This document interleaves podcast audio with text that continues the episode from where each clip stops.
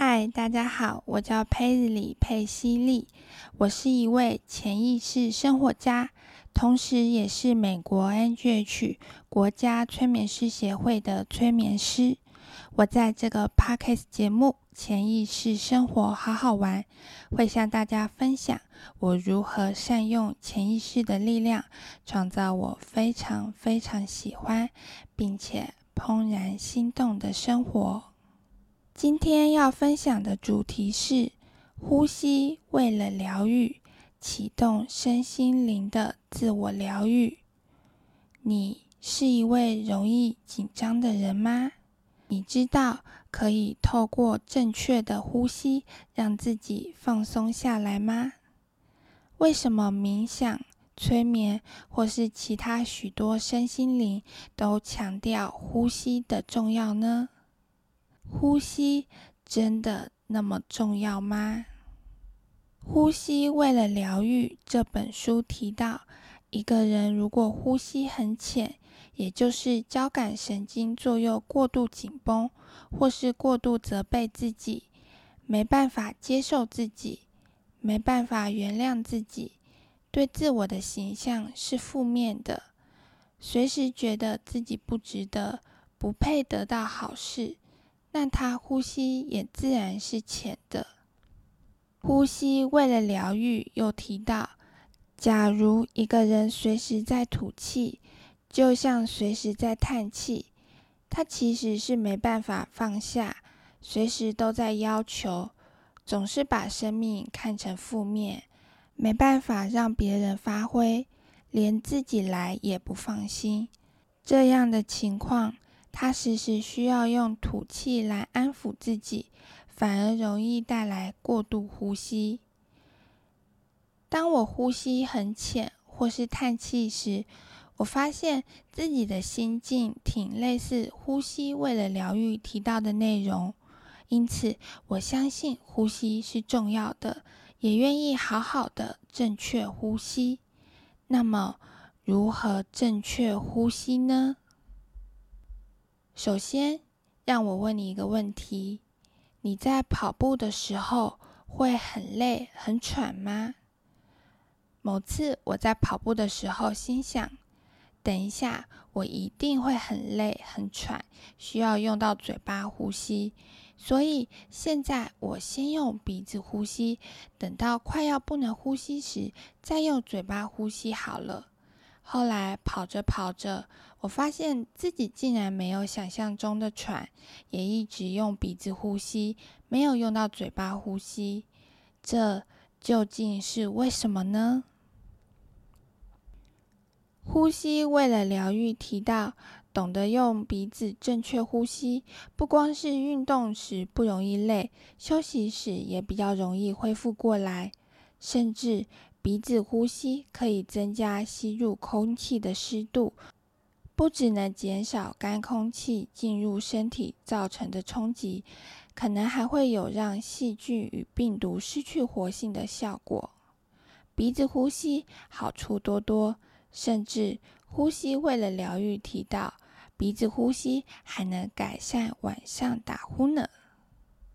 懂得运用鼻子正确呼吸。接着，什么频率的呼吸是好的呢？呼吸为了疗愈，提到一分钟六次的这个步调是慢，但不会太慢，刚好落在交感神经紧绷和副交感神经放松作用的平衡点上，让人在生活中可以稍微放松，同时维持运作需要的注意力。什么是交感神经与副交感神经呢？呼吸为了疗愈，提到交感神经的作用是让身体紧绷起来，准备打仗或快逃；而副交感神经的作用是让身体放松，可以休息、用餐、消化和恢复。简单来说，交感神经掌管关注外界压力。打或逃，肾上腺素、活力和注意力；副交感神经掌管回到自己、恢复、消化、免疫力和休息。呼吸为了疗愈，提到交感神经的启动是分散的，但副交感神经的作用不同，就像是老天爷安排了一个点，透过一个控制中心，就可以把全部放松。这个控制中心就是迷走神经。什么是迷走神经呢？呼吸为了疗愈，提到。迷走神经是人体十二对脑神经中的第十对，也是最长的脑神经，分作左右两侧，从下脑干的盐水一直延伸到颈部、胸部、心、肺、腹部、消化道，包括大肠，路线非常曲折，所以有迷走神经的称号。在身体每一个角落都可以找到它，从内脏每一个部位到处都有迷走神经，走到最后就是它。呼吸为了疗愈，提到张嘴呼吸或是呼吸过快会活化交感神经，让心跳加快。这就是为什么要用鼻子呼吸以及放慢呼吸的缘故了。呼吸为了疗愈，提到迷走神经有百分之八十的资讯流动是从身体流回脑部，也就是想让身心平静，不需要从脑的思考发出安静的指令，而是让身心的运作缓慢下来，让安全了的讯息回传到脑部，让大脑安心。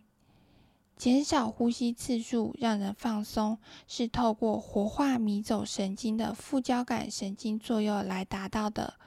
光是降低呼吸的频率，就等于是向大脑发送可以放松了的指令。呼吸为了疗愈，提到身体活得快乐，大脑是接收得到的。无形中，我们已经改写了头脑体会到的现实。以前，当我想要放松的时候，我会在心里对自己说要放松，但是这是从大脑发出的指令。现在我才知道，原来透过减少呼吸、放慢呼吸，先让身体感到放松，放松的讯息从身体回传到大脑，大脑知道已经放松了，这样才能达到真正的放松。你想要自我疗愈吗？你知道要自我疗愈的地方在哪里吗？呼吸为了疗愈，提到最深的痛和创伤埋在身体的肌肉和神经深处。有些伤痛盘旋在我们的脑海，我们记得；有些伤痛埋藏在我们的身体。我们以为自己忘了，我们以为已经不存在了，直到细胞记忆被打翻。呼吸为了疗愈，提到一个人要疗愈，知道该怎么做，对身体的影响很有限。最简单的方法，反而是放下该怎么做的念头，让身体带头，直接进入放松的状态。一个人放松，身心也就有了疗愈的空间。当身体感到足够放松时，自我疗愈就自然产生了，包括身体的自我疗愈以及心灵的自我疗愈。除了减少呼吸、放慢呼吸，舌底上颚闭气也能达到非常棒的放松效果。呼吸为了疗愈，提到舌底上颚对神经系统有一种直接的刺激作用，可以让副交感神经开始放松。闭气帮助自己直接把呼吸量降下来。现在平常的时候，我都会有意识的养成舌底上颚的习惯，并且练习闭气，训练自己能够闭气的更久。另外，令我非常惊讶的是，呼吸为了疗愈，提到二氧化碳会让血管放松、血压降低。所以体内有足够的二氧化碳，周边的血管也跟着放松，而让四肢的血液流动更顺，你会感到比较温暖。以前我认为氧气要愈多愈好，但是地球是一个二元性质的地方，许多东西都讲究平衡，阴与阳的平衡，白昼与黑夜的平衡。理性与感性的平衡，爱与被爱的平衡，意识与潜意识的平衡。因此，氧气与二氧化碳也要得到平衡。当细胞、身体器官需要氧气，但是血液里的二氧化碳不够，即使血液里有再多的氧气，也没办法把氧气送到细胞、身体器官里面。所以，当你感到紧张、需要氧气的时候，请停止大口呼吸，因为大口呼吸会快速排出二氧化碳，而我们的身体需要足够多的二氧化碳，才能协助我们获得足够多的氧气。这时，我们要做的是放慢呼吸，或是暂时闭气。让足够多的二氧化碳协助我们获得需要的氧气。你渴望有人拯救现在的你吗？呼吸为了疗愈，有一段话令我特别印象深刻。这段话是这么说的：“说到底，谁也治不好别人。谈饮食，谈自然疗愈的方法，无论是身体。”或心理的疗愈，到头来都是自我疗愈。医生可以协助病人恢复身体的健康，但是最重要的是病人有求生的意志。同样的，催眠师可以协助个案取得内在的答案、智慧、力量和爱，但是最重要的是个案下定决心变得更好。我非常感谢一路走来协助我的人，其中我最感谢的人就是自己。谢谢我这么坚强的站了起来，谢谢我这么勇敢的疗愈过去的累生累世的细胞记忆里的创伤，谢谢我运用自己内在的智慧力量。和潜能，创造我非常非常喜欢，并且怦然心动的生活。所有的疗愈都是自我疗愈，所有的创造也都是自我创造。所以，我们都是自己命运的主宰者，都有能力运用潜意识的力量，激发潜能，自我疗愈，自我创造。嘿，你想要唤醒自己的潜能？为你所用吗？你知道如何启动自己的潜能吗？呼吸为了疗愈，提到呼吸可以透过人的意志去改变它的运作，允许意识和潜意识有一个交汇点。如何激发潜能呢？当意识和潜意识拥有共同的目标，就可以激发潜能。这也就是为什么冥想、催眠或是其他许多身心灵都强调呼吸的重要了。想要激发潜能，就从好好呼吸开始吧。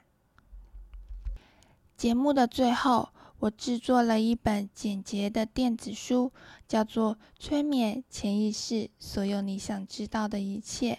现在开放免费索取，你可以在下方的资讯栏找到链接。那么，我们就下集节目见喽。